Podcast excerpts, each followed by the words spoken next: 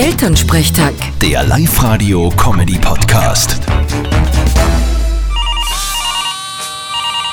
Hallo Mama. Grüß dich, Martin, geht's dir eh gut? Fralli, was ist los? Du, ganz komisch ist das.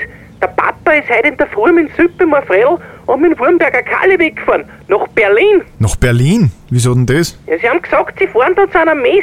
Weißt du, was da gerade für eine Messe ist zufällig? Boah, na, nicht wirklich. Aber warte, ich google's geschwind einmal.